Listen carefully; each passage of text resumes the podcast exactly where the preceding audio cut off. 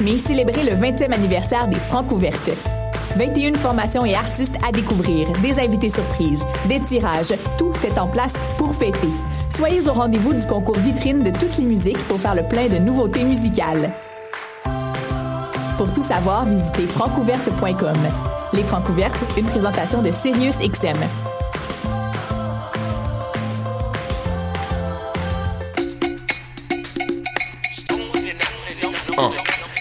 To Eat, c'est un brunch musical et ça se passe à Montréal. On écoute la musique, on mange une fois par mois le dimanche. Des DJ du soul et du fun, du hip hop et du funk. Si tu connais pas l'adresse 250 Sainte-Catherine-Est, tous tes amis seront invités, il y aura plein d'activités. Parle-en, fais de la publicité, l'émission sera rediffusée sur les ondes de choc de 11h à midi chaque dimanche. Beats to eat, fresh paint pour des journées captivantes. Yeah! Le Café Aquin, c'est le café étudiant des sciences humaines, sciences politiques et droit. Situé au deuxième étage du pavillon Hubert Aquin, au local A2030, il est ouvert à toute la communauté de l'UCAM. C'est un projet étudiant entièrement géré par ses membres. Café filtre et spécialisé, sandwich, viennoiserie, jus, fruits et bien d'autres vous attendent dans une ambiance décontractée et propice au travail scolaire. Situé au deuxième étage du pavillon Hubert Aquin, au local A2030. Le café est aussi disponible pour organiser vos événements. Pour nous contacter, café.aquin@gmail.com ou poste 0291. Vous écoutez Choc pour sortir des ondes.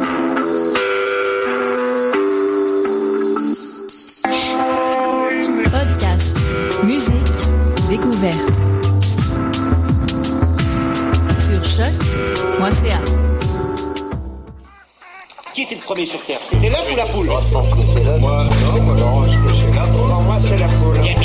De quelque part, la poule. Parce que la poule, elle prend des Mais œufs. pourquoi c'est la nuit Elle est bien née quelque part d'un œuf. Alors c'est quoi C'est l'œuf ou la poule L'œuf ou la poule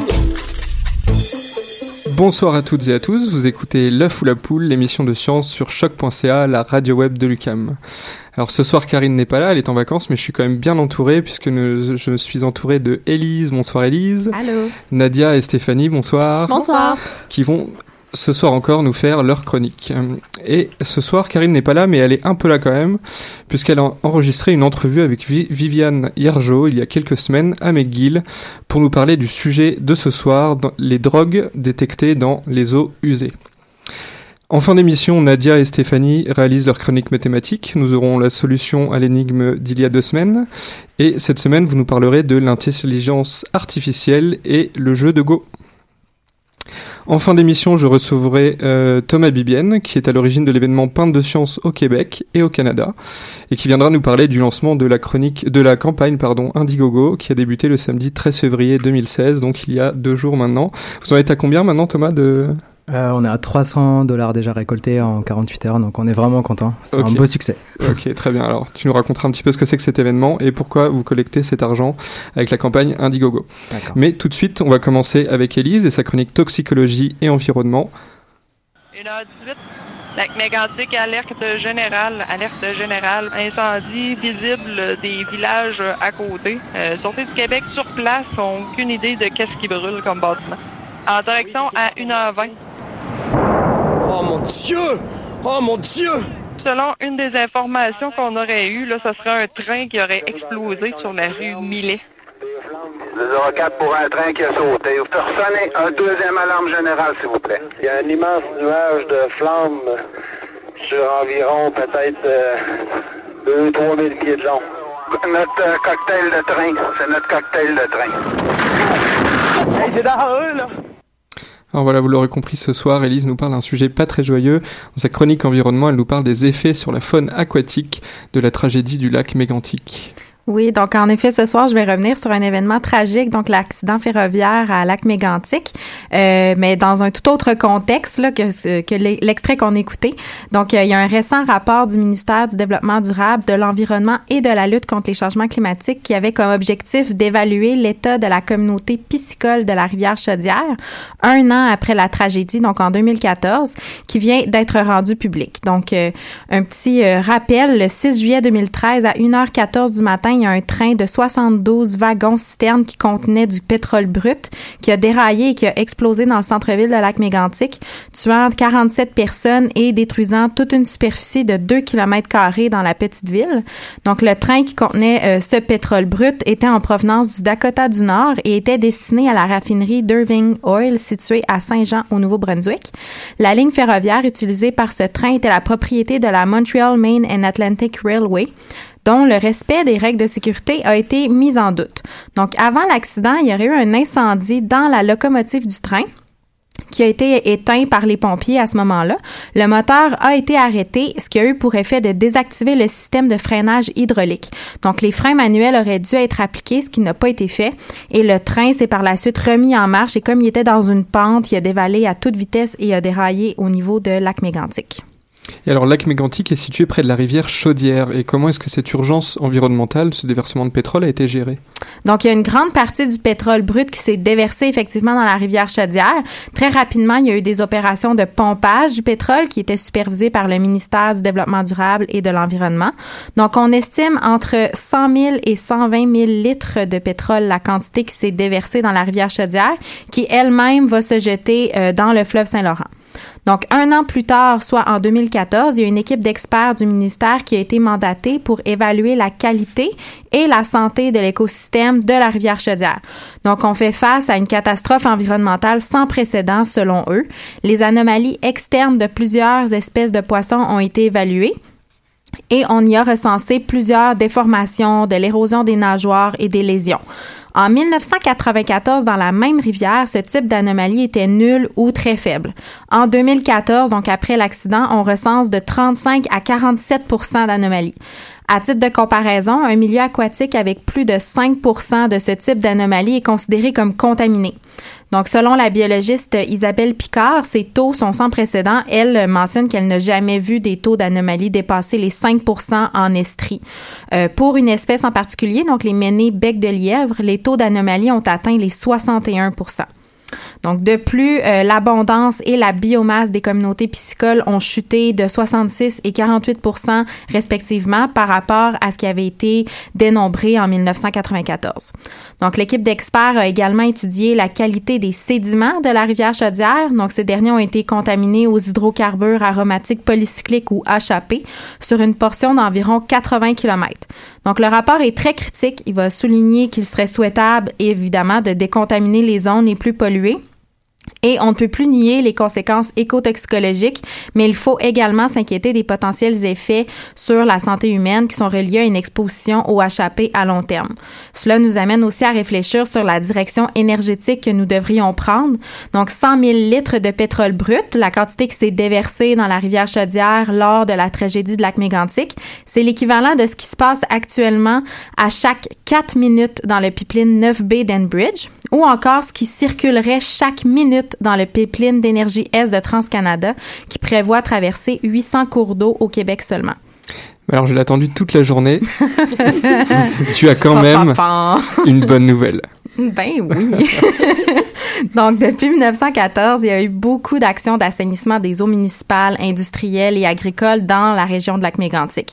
Cela a probablement contribué fortement à améliorer la qualité de l'eau de la rivière Chaudière avant l'accident et donc à diminuer les impacts négatifs à long terme du déversement de pétrole brut. Puis, par exemple, malgré qu'il présente des anomalies, la présence du méné bec de lièvre près de lac Mégantic est en soi une super bonne nouvelle parce que c'est une espèce qui est intolérante à la pollution habituellement. Une autre bonne nouvelle est que le ministère prévoit un second échantillonnage dans l'année qui vient, donc en 2016. La situation se sera sans doute améliorée par rapport à 2014 puisque les communautés de poissons ont un cycle de vie assez court dans cette région-là et on verra alors rapidement les effets de la décontamination du milieu qui est en cours. Merci Elise, on te retrouve dans deux semaines. Oui. Et on continue tout de suite avec l'entrevue que Karine a réalisée dans le laboratoire euh, du professeur Viviane Yarjo à McGill. Et elle nous parle encore de, des eaux, puisqu'elle nous parle de, des drogues dans les eaux usées. Viviane Yarjo, notre invitée de ce soir, réussit à allier ses deux passions pour la science et l'enseignement. Elle est en effet professeure-chercheur après des études en génie chimique. Elle a désormais son laboratoire à McGill et elle travaille entre autres sur les contaminants dans les eaux usées. En tout cas, c'est ce dont on va parler ce soir. Elle est aussi euh, administratrice sur euh, différents comités internationaux et aussi éditrice de plusieurs revues reconnues en sciences de l'environnement.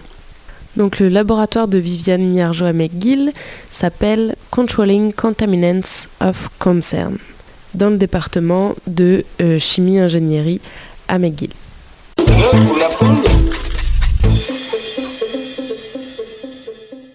Bonjour, vous êtes bien à l'écoute de l'œuf ou la poule. On est à McGill ce matin. Bonjour Viviane. Enchantée. Alors on va commencer dans le vif du sujet. Je suis là ce matin parce que vous étudiez euh, les résidus de drogue dans les eaux usées. Tout simplement pour commencer, quel type de drogue vous étudiez?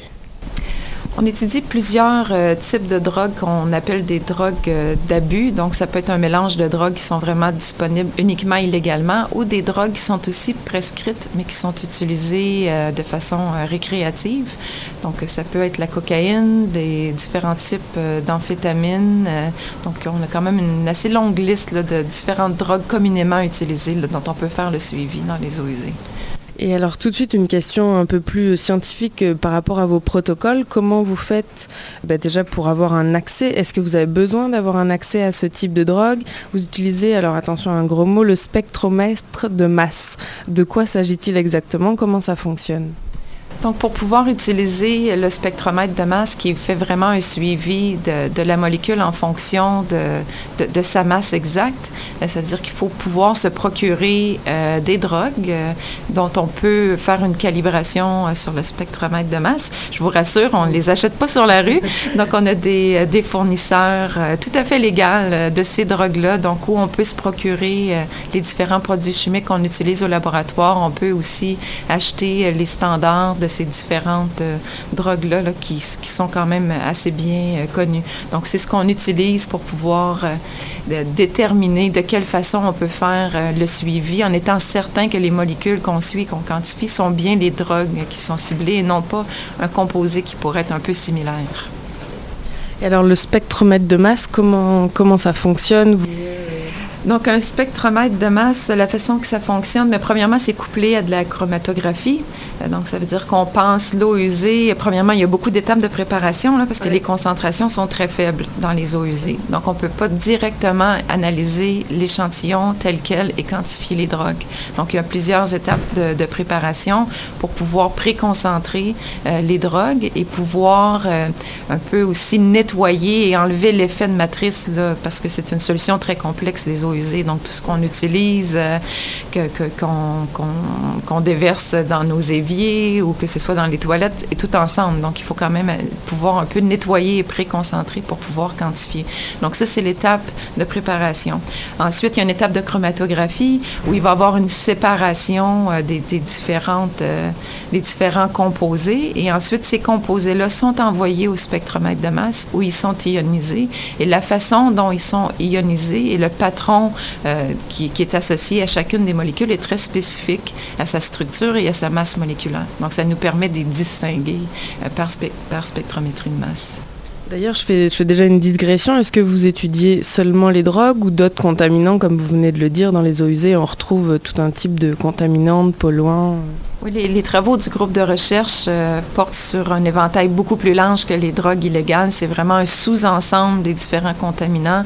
Donc, on regarde aussi les plastifiants, les différents composés pharmaceutiques, euh, les produits d'hygiène euh, personnelle. Donc, on a vraiment une, grande variété de contaminants qu'on dit d'intérêt émergent parce que c'est des contaminants qui n'ont pas encore été soumis à des règles. Donc, les municipalités n'ont pas à rencontrer des normes très spécifiques pour décharger leurs eaux usées sur ces contaminants-là, bien que maintenant, il y a plusieurs évidences qui peuvent avoir un impact environnemental. Donc, sont d'intérêt émergent parce qu'on en apprend de plus en plus sur ces contaminants-là. Euh, on est plus concerné parce qu'on détecte qu'ils peuvent avoir des effets, mais il n'y a pas encore euh, de, normes associées à leur déversement dans les eaux de surface. D'ailleurs, vous faites les prélèvements dans les villes, je dirais entre la station maison et la station d'épuration. Et est-ce que vous faites les mêmes prélèvements après la station d'épuration? Ça dépend du type de projet. Donc, quand on fait un projet qui vise à utiliser l'information pour déterminer un patron de consommation des drogues illégales, à ce moment-là, on fait les prélèvements à l'entrée de la station parce qu'on veut voir vraiment qu'est-ce qui arrive euh, des gens, donc ce qui arrive en termes de qu'est-ce qui a été consommé. Donc, si on le faisait plus tard dans la séquence de traitement, euh, l'image ne serait plus représentative parce qu'il pourrait avoir une transformation ou un enlèvement de ces composés-là. Donc, pour les projets euh, d'estimation de consommation, on le fait à l'entrée de l'usine. Par contre, pour d'autres projets, parce qu'on a beaucoup de projets qui visent plutôt à améliorer la qualité de nos traitements des eaux usées, à ce moment-là, on va faire le suivi d'enlèvement à chacune des étapes de traitement de la station pour pouvoir évaluer, à quel moment est-ce que ces drogues-là sont, sont éliminées. Et on le fait aussi dans une optique des développements de technologies. Donc, quand on essaie d'implanter des nouvelles technologies, comme par exemple l'ozonation qui va être utilisée à la ville de Montréal, est-ce que ça va contribuer ou non à enlever ces drogues-là? Mais à ce moment-là, on fait aussi des suivis de concentration avant et après euh, ces unités-là pour vraiment être en mesure d'évaluer où c'est enlevé, qu'est-ce qu'on peut faire de mieux pour en enlever davantage. J'ai une autre question sur les drogues euh, nouvelles. On sait ce que les, gens trouvent des façons de consommer euh, autre chose. Et là, comment vous faites? On disait au début que vous aviez des façons tout à fait légales de vous procurer des drogues pour pouvoir comparer pour votre spectromètre de masse. Comment vous faites pour les nouvelles drogues qui émergent sur le marché sans cesse, je dirais? Je dirais que ça, c'est le grand défi parce que ce qu'on aime de la technique euh, qui est utilisée basée sur les eaux usées pour faire les patrons de consommation, c'est que c'est très, en très peu de temps, on peut voir un changement euh, dans le patron de consommation. Donc, par exemple, on a fait des suivis euh, pendant la semaine, mais on est capable de détecter les drogues qui sont plutôt récréatives et qui sont plus consommées les vendredis soirs, les samedis soirs ou de la fin de semaine, relativement à la semaine, comparativement aux drogues qui sont plus stables, que les gens, quand on consomme, vont en consommer tous les jours de la semaine. Donc, qui est moins euh, une drogue de partie, qui est plus une, drogue prise sur une base régulière. Donc, on est capable de faire cette distinction-là. Donc, ça pourrait devenir un outil intéressant pour détecter quand il y a une nouvelle drogue qui vient d'arriver sur le marché pour pouvoir réagir rapidement. Par contre, quantifier ces drogues-là ou les détecter nécessite qu'on puisse avoir accès à, cette drogue-là pour pouvoir calibrer nos instruments.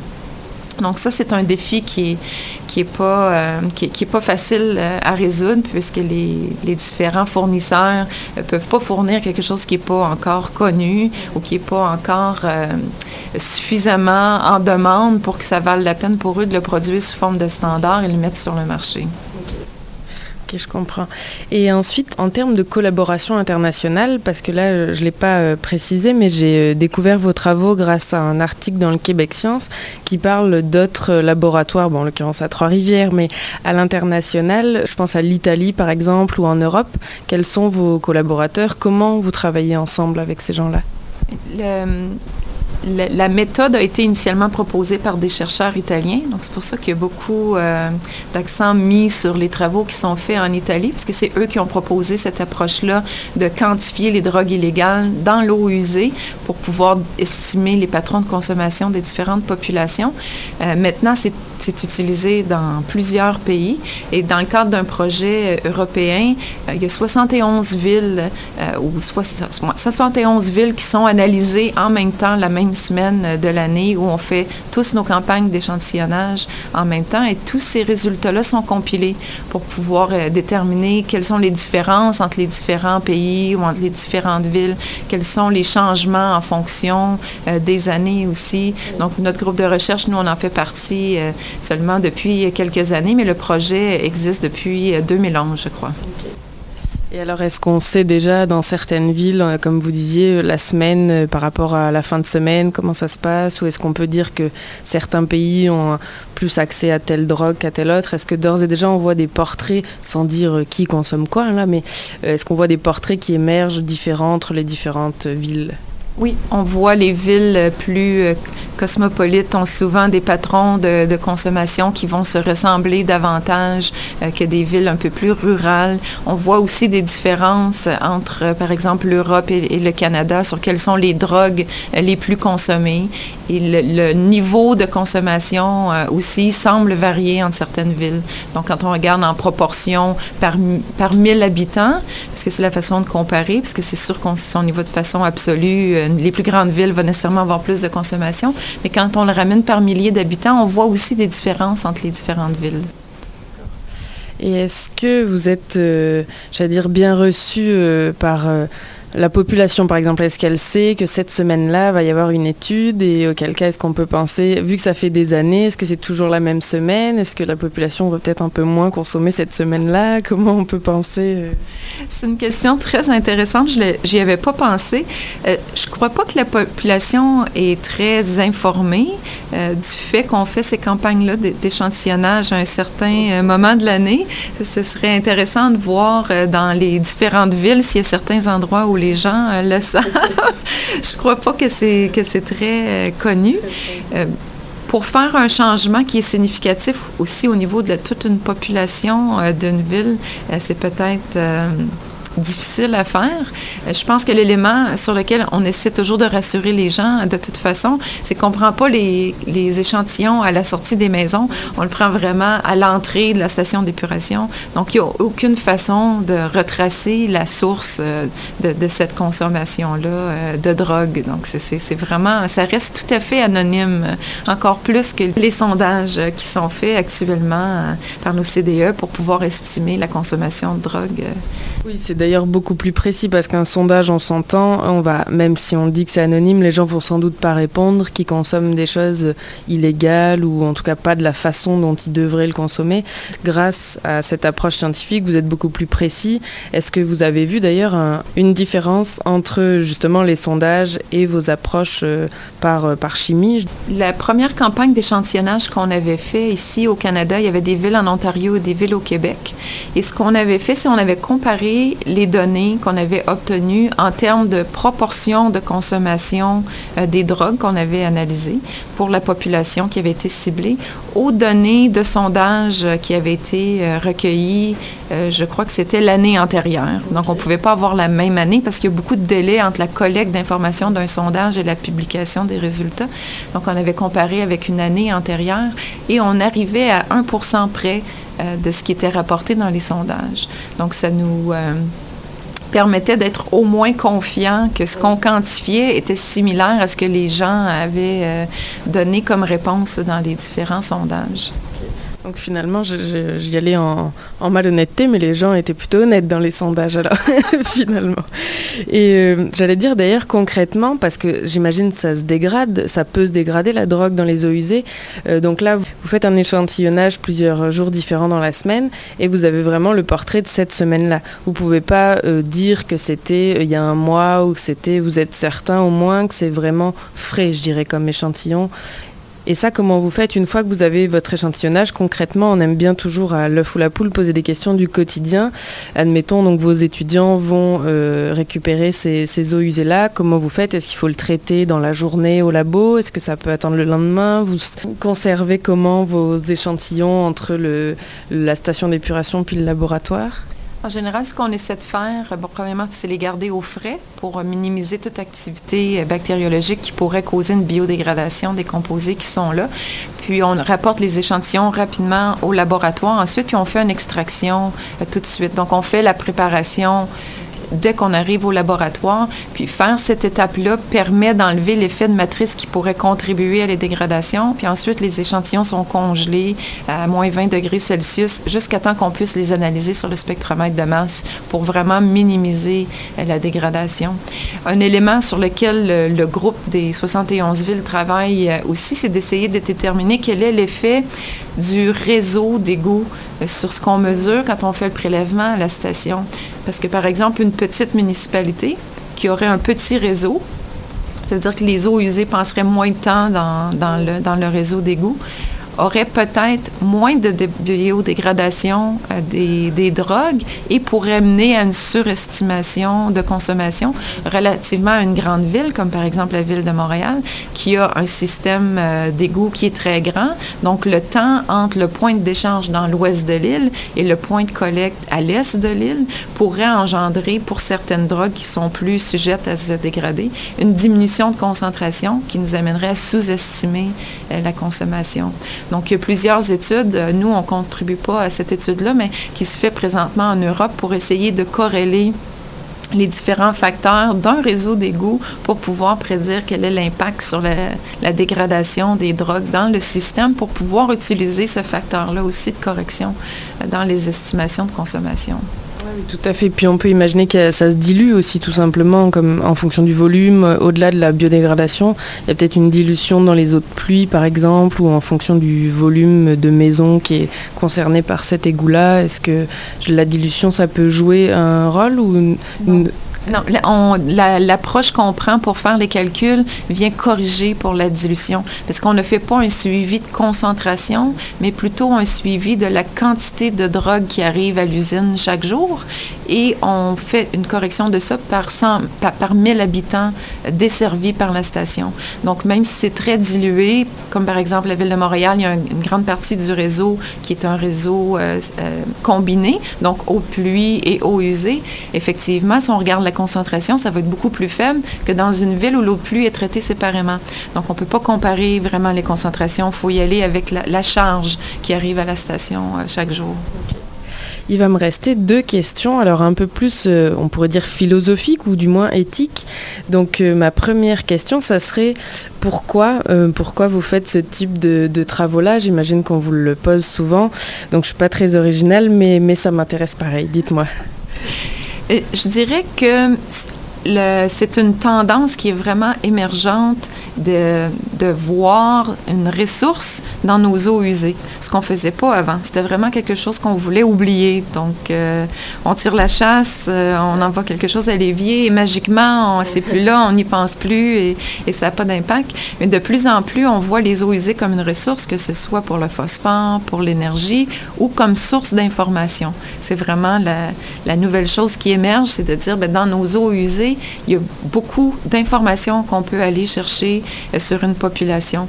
Un de ces éléments-là est la consommation euh, de drogue illégale, parce que ça peut permettre des meilleures interventions euh, sur le terrain, des gens qui essaient de mettre en place des mesures pour aider et, prévenir certaines problématiques reliées à la consommation de drogue dans les populations. Et même, ça va au-delà de ça, où on peut faire un portrait d'un état de santé d'une population en regardant plusieurs choses qui se retrouvent euh, dans les eaux usées. Donc, je pense que la motivation est de dire c'est une source d'information qu'on ne devrait pas négliger.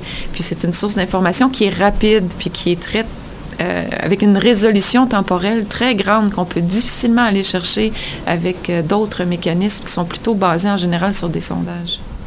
Donc c'est ça, vous pouvez tout à fait être en lien avec des services de prévention parce que bien sûr, on peut penser à certains qui voudraient peut-être collaborer avec plus la justice ou la police, mais euh, c'est ça, au-delà de ça, on peut tout à fait collaborer avec des, gens du, du, milieu médical et de la prévention. Et est-ce que c'est ce que vous faites? Est-ce que vous arrivez à faire passer votre message en ce sens-là? Je dirais que l'approche n'est pas encore suffisamment reconnue, du moins en Amérique du Nord, euh, pour avoir une collaboration étroite sur ça. Je pense que la technique est quand même assez nouvelle. Elle devait faire ses preuves avant que les gens acceptent de l'utiliser comme source d'information qu'ils jugeaient autant valable que les mesures plus conventionnelles euh, d'accès à l'information. En Europe, euh, je sais qu'il y a un groupe de chercheurs qui travaille un peu plus étroitement avec différents organismes pour voir comment cette information là euh, peut leur devenir utile et modifier euh, un peu leur, euh, leur protocole d'intervention. Je ne crois pas, par contre, qu'il existe déjà des projets qui, qui, sont très intégrés aux, différents niveaux. je dirais aussi qu'il y a parfois une certaine résistance de la population qui craint que ça devienne une source d'information qui pourrait stigmatiser des secteurs ou des quartiers. Je dirais que pour l'instant, la communauté scientifique s'entend qu'il faut que ça se fasse à une échelle où la résolution euh, d'analyse fait que ça reste anonyme. Donc, on ne peut pas euh, cibler des gens en particulier ou des petits quartiers en particulier comme étant euh, une source d'information ou une source plutôt de distribution de certains types de drogues. Je pense qu'avant d'arriver là, il faudrait que ce soit vraiment fait dans un contexte où la gestion de l'information se fait de façon rassurante pour la population, que ce soit uniquement, euh, par exemple, les, corps policiers qui pourraient avoir accès à cette information-là pour les aider dans une enquête ou dans des mesures d'intervention, mais que ce ne soit pas une information qui devienne publiquement disponible et qui pourrait stigmatiser certains secteurs de certaines villes. Mais vous, ça rentre en confrontation parce que vous êtes bien obligé de publier vos résultats. Dans ce temps-là, comment vous faites? Vous taisez le nom des villes ou vous faites comment? Sauf pour le projet euh, européen auquel on, qu'on a joint il y a quelques années. Dans toutes les autres publications, on, garde anonyme euh, le, nom des villes. Euh, je dirais qu'aucun des résultats qui ont été publié serait problématique si quelqu'un identifie la ville de par sa taille ou son type de traitement des eaux usées euh, ou quoi que ce soit. Mais ça permet au moins de faire passer le message que notre intérêt est, pas de cibler des villes en particulier, mais plutôt de démontrer l'approche et sa validité. Merci, c'était vraiment intéressant. Et merci de m'avoir reçu euh, à McGill ce matin. Et bonne journée, à bientôt. Merci beaucoup.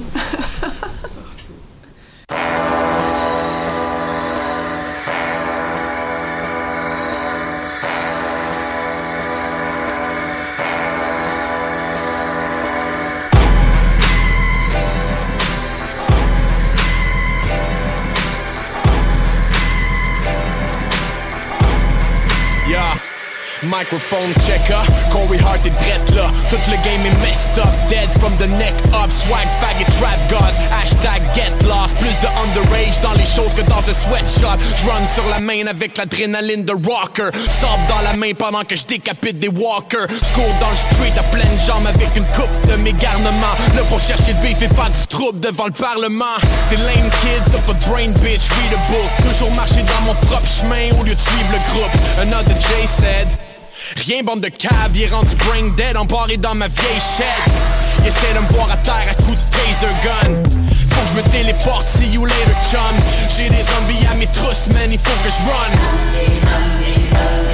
J'ai un truck volley puis un shotgun. Shotgun. Burning fire dans ce cocktail molotov. Molotov. J'ai des zombies à mes trousses, I gotta run. I gotta run. J'ai des zombies à mes trousses, I gotta run. Run. Running for my life, j'essaie de me sauver la peau. Sauver ma peau. Everybody hit the floor, it's gonna blow. It's gonna blow. J'arrive kicking the door, won't take it anymore, nah. No, no, no, no, no one, two, one, two. Essaye même pas de suivre le crew, t'es pas cool comme nous. T'as pas les couilles pour stepper devant des foules comme nous. Enlève ton fucking bucket hat, t'es pas schoolboy Q. La politique c'est mort, je rentre dans le parlement, puis je les kick dehors. J'espère le gaz sur les flammes, puis partir un brawl. Un gros shout à ma génération, watatata.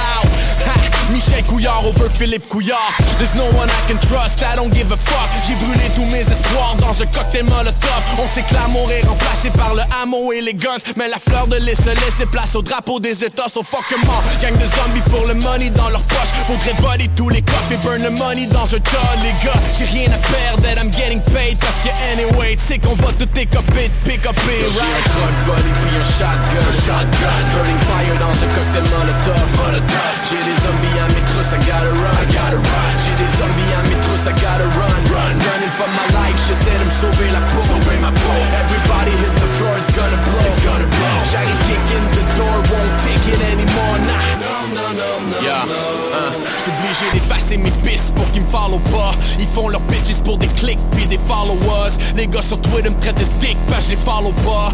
But I'd rather be a dick than a swallow sont rendus brainless, brain dead, stupid on the mic. J'ai des zombies à mes trous, j'essaie de leur shooter dans la tête. Ils essaient de me bouffer alive, veulent se nourrir dans ma chair. Ils essaient de bouffer mon brain, veulent se nourrir dans ma tête. Ah, c'est nous qui étions devant chez vous pendant la grève. Pour réveiller les moutons comme le rooster dans la ferme. Ah, je fais kill les zombies même tout seul dans la foule. Jusqu'à temps que le dictateur finisse à genoux devant la plèbe. Ah!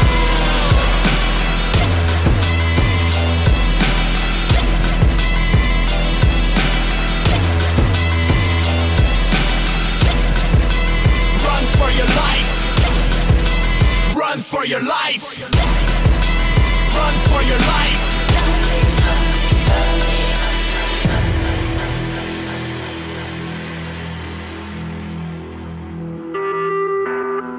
Vous écoutez Choc pour sortir des ondes.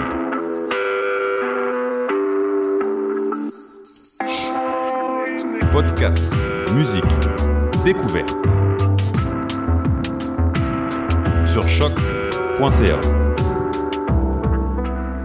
C'était Corias avec Zombie sur choc.ca. Vous êtes toujours à l'écoute de L'œuf ou la poule. L'entrevue de Karine avec Viviane Jar- Yarjo est terminée et maintenant on retrouve euh, en direct dans notre studio Nadia et Stéphanie pour leur chronique mathématique. Et on va commencer par donner la réponse à l'énigme d'il y a deux semaines. Exactement. Donc, on va la rappeler premièrement. Donc, une femme se trouvait au pôle sud, devait marcher un kilomètre vers le nord, un kilomètre vers l'est et un kilomètre vers le sud. Et on voulait savoir à quelle distance de son point de départ elle allait se retrouver. Donc, pour se déplacer sur la sphère, on parle de latitude et de longitude. Donc, dans notre histoire, comme la femme parcourt en tout un kilomètre vers le nord et un kilomètre vers, le sud, elle doit revenir à un point qui est sur la même latitude que son point de départ. Donc, comme au pôle, il n'y a qu'un seul point à cette latitude-là, ben, elle est forcément revenue à son point de départ.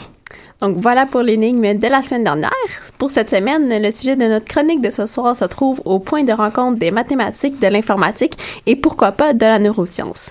Donc fin janvier, la une de Nature annonçait qu'un algorithme nommé AlphaGo, élaboré par une équipe de Google, avait battu FunWi, le champion européen du jeu de Go. Une nouvelle qui a été largement reprise par les grands médias comme Le Devoir, Le Monde ou encore Radio-Canada. Donc l'événement se serait passé en octobre dernier et on s'est demandé cette semaine ce qu'était le jeu de Go et en quoi cet événement était impressionnant.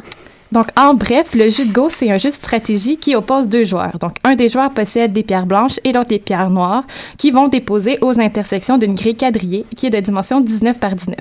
Donc, si une pierre blanche se retrouve entourée de pierres noires, euh, la pierre va devenir noire. Et donc, le but du jeu, c'est de couvrir le plus d'espace possible en faisant ce genre de manœuvre et surtout en bloquant l'adversaire. Donc, si on compare le jeu de Go aux échecs, on trouve que les règles du Go sont somme toute assez simples. Donc, mais malgré tout, euh, ça fait presque 20 ans déjà que le logiciel Deep Blue de IBM a battu Gary Gasparov, le champion du monde d'échecs. Donc, pourquoi le Go a résisté aussi longtemps? Donc, malgré ces règles simples, le nombre de parties possibles de Go est de 10 exposant 761. Donc, c'est 1 suivi de 761 0. C'est vraiment énorme. En revanche, aux échecs, le nombre de parties possibles est de 10 exposant 120. À titre de comparaison, dans l'univers, on trouverait, dans l'univers observable, en fait, on trouverait à peu près euh, 10 exposant 80 atomes. Donc, c'est pas surprenant que le nombre de parties de Go dépasse largement les capacités de calcul des ordinateurs et qu'on puisse pas évaluer toutes les parties possibles pour déterminer la stratégie gagnante. Aussi, le jeu de Go est vraiment plus intuitif que les échecs et demande donc plus de créativité. Ça va être plus dur à ce moment-là de juger de la valeur d'un coup, particulièrement pour un joueur qui serait pas un humain. Donc, cette victoire-là, c'est un événement marquant dans le domaine de l'intelligence artificielle, en partie parce qu'elle arrive environ dix ans plus tôt que prévu. Donc, avant cette percée, les autres logiciels qui étaient créés aux mêmes fins dépassaient même pas le niveau d'un joueur amateur très moyen. Donc, on s'est demandé, donc pour comprendre comment cet exploit-là a été rendu possible, on s'est dit qu'on allait résumer les grands paradigmes qui ont formé euh, le champ d'étude de l'intelligence artificielle. Donc un domaine dont le but c'est de développer des méthodes pour simuler l'intelligence humaine. Donc à l'origine, l'intelligence artificielle était plutôt calquée sur la logique. L'approche utilisée était de faire comprendre à un ordinateur les règles de déduction et certains axiomes, puis de vérifier si un énoncé était vrai ou non en fonction des hypothèses. La machine agissait un peu comme un réseau d'interrupteurs qui serait allumé ou éteint selon la véracité d'une partie de l'énoncé. Par exemple, si on avait un énoncé de la forme si hypothèse alors conclusion, on allumerait un interrupteur si l'hypothèse était vérifiée et le courant pourrait passer, ce qui annoncerait la validité de la conclusion. Donc, cette façon-là de faire a permis des avancées. Par exemple, on peut vérifier l'exactitude de démonstration de théorèmes mathématiques, mais elle représente peu l'intelligence humaine parce qu'elle ne fait pas intervenir la perception. C'était d'ailleurs un enjeu dans, pardon, dans le problème de jeu de Go parce qu'il euh, est reconnu pour être intuitif. Donc, c'est là que vont intervenir des simulations statistiques qui permettent à l'ordinateur d'évaluer la valeur d'un coup à l'aide des méthodes qu'on appelle de Monte Carlo. Donc, comment ça se passe? C'est que l'ordinateur joue virtuellement un coup, puis va simuler aléatoirement un grand nombre de parties possibles suite à ce coup-là. Donc après, ce qu'il fait, c'est qu'il calcule le ratio des victoires obtenues sur le total des parties simulées. Puis en faisant ce processus-là pour chacun des coups possibles, ben, il va pouvoir déterminer lequel est le meilleur. Encore là, on pourrait raffiner cette méthode en choisissant les bonnes parties à simuler. Donc pour ça, on apprend à l'ordinateur à jouer au Go en commençant par lui montrer des parties professionnelles. Mais on aimerait que l'ordinateur soit capable d'analyser ces parties-là. Donc ce qui va permettre ça, c'est un réseau de neurones qu'on va Donc par neurones, on entend des cellules qui réalisent des calculs très simples. Il y a euh, un nouveau courant en intelligence artificielle qu'on appelle l'apprentissage profond qui s'intéresse à un réseau de neurones qui serait composé de plusieurs couches. Donc les neurones d'une couche vont réaliser un calcul très simple, puis à la couche suivante, les cellules vont utiliser ces informations-là pour résoudre un calcul plus compliqué. Donc, par exemple, si on demande à un ordinateur de reconnaître une image, la première couche pourrait calculer à l'aide de la différence de coloration entre les pixels euh, pour identifier une ligne, alors que la deuxième couche pourrait calculer un angle à partir de l'information recueillie dans la première couche. Donc, si dans l'intelligence artificielle, jusqu'ici, on utilisait deux ou trois couches, l'apprentissage profond peut faire appel à des dizaines, voire des centaines de couches. Donc, pour réussir à battre un joueur professionnel de Go, on a dû combiner les techniques issues des méthodes de Monte-Carlo et de l'apprentissage profond. Euh, par contre, il reste un grand défi. En mars prochain, AlphaGo va affronter Lee Sedol, qui est un joueur sud-coréen considéré comme le meilleur joueur mondial. Donc, c'est à suivre. Merci Stéphanie, merci Nadia. Est-ce qu'on termine quand même avec une petite énigme? Oui, bien sûr. Donc, si vous choisissez au hasard une réponse à cette question, quelle est la probabilité qu'elle soit juste? Est-ce que c'est A 50% B 25% C 60% ou D 25% La réponse dans deux semaines. Ouais. Et tout de suite, on enchaîne avec notre agenda un peu spécial du jour, puisqu'on reçoit Thomas Bibienne, qui est le président, directeur général, euh, grand importateur du concept de pinte de science euh, au Québec et au Canada. Et on va tout de suite commencer par ce que tu nous dises, euh, ce qu'est pinte de science, Pint of Science. Salut Damien. Donc l'idée de Pinte de Science, c'est de faire de la vulgarisation scientifique. on va organiser des rencontres entre des chercheurs et le public, mais on va faire ça dans des bars. L'idée, c'est vraiment de faire sortir les chercheurs des universités pour qu'ils puissent rencontrer le public et euh, vivre un événement avec eux, où le public aura l'occasion de poser toutes les questions aux chercheurs. Il y aura une présentation euh, de chercheurs suivie d'un long moment de, discussion, euh, questions-réponses entre le public et les chercheurs. D'accord. Alors, Pinte de Science, c'est un, événement qui est né euh, en Angleterre il y a quelques années. Et toi, qu'est-ce qui t'a qu'est-ce qui t'a motivé à t'impliquer dans cet événement ici au Québec, sachant qu'il existe d'autres festivals de vulgarisation scientifique ici, le 24 heures de science, le festival Eureka, etc. Ah donc effectivement, Pinte de Science, c'est né en Angleterre il y a deux ans et ça s'est répandu euh, assez rapidement dans le monde, France, États-Unis, Australie, Brésil. Euh, donc en fait, au début, j'ai entendu l'interview d'Elodie Chabrol, la directrice France de Pint of Science, et euh, j'ai bien été euh, touché par son message de vulgarisation scientifique, euh, de montrer aux gens quelle est la vraie image de la science et quelle est la vraie image des chercheurs, parce qu'on sait quand même que l'image des chercheurs est pas très bonne. les chercheurs ont, une image austère, un peu froide, alors que pour les côtoyer tous les jours, c'est pas du tout vrai. donc l'idée de Pint of Science, c'est ça, vraiment montrer aux gens ce que c'est que, que la recherche aujourd'hui, et ce qui nous importe aussi dans Pint of Science, c'est avoir autant d'hommes que de femmes qui vont faire les présentations. Euh, on veut montrer que la recherche, c'est pas que des hommes euh, dans les laboratoires.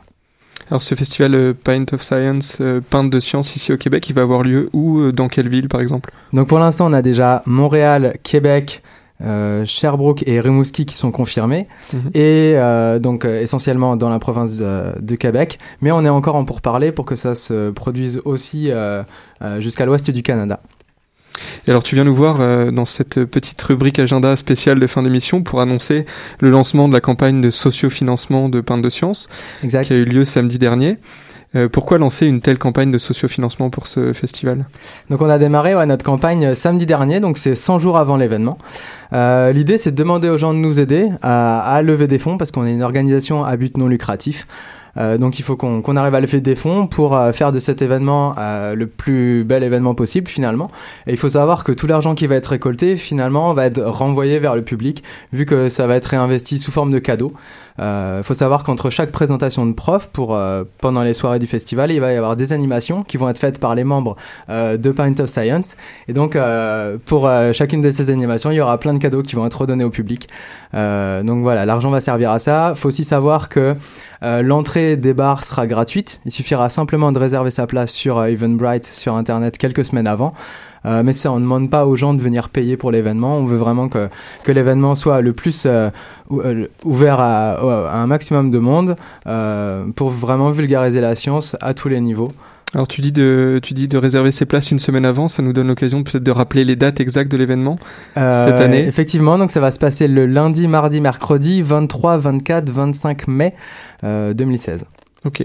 Donc on retrouvera le festival Pinte de Science dans les pubs de Montréal et ailleurs au Québec, peut-être ailleurs au Canada.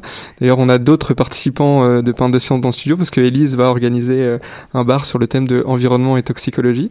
Évidemment. Exactement, ouais. Et donc vous pouvez retrouver toutes ces informations sur notre site web, Mhm. pintofscience.ca. On a aussi une page Facebook, une page Twitter où vous pouvez retrouver toutes les informations qu'on a dit ce soir, euh, voir un peu comment s'organise le festival, les sites thématiques euh, qui sont déclinés pour ce festival. Et puis il y aura aussi un, un lien sur notre page Indiegogo euh, pour la campagne de financement pour euh, pour, nous aider euh, à lever des fonds. Merci. On mettra les liens sur les pages des réseaux sociaux de l'œuf ou la poule. Parfait, merci. Merci à toi. Merci à Nadia, Stéphanie et Élise d'être venues ce soir. Merci à Lou qui est en régie ce soir à la place de Tristan qui est en vacances. Merci à vous de nous avoir écoutés et à Viviane Hiergeau d'avoir répondu aux questions de Karine. Nous, on se retrouve dans une semaine pour notre prochain sujet qui parlera de sciences de l'éducation et des sciences en général. À bientôt. Qui était le premier sur Terre? C'était l'œuf ou la poule? Moi, je pense que c'est l'œuf. Moi, non, moi, non, je pense que c'est l'œuf. Pour moi, c'est la poule. Il y a bien fallu qu'elle Que la poule, elle prend des Mais œufs. pourquoi c'est la nuit Elle est bien née quelque part œuf. Alors c'est quoi? C'est l'œuf ou la poule?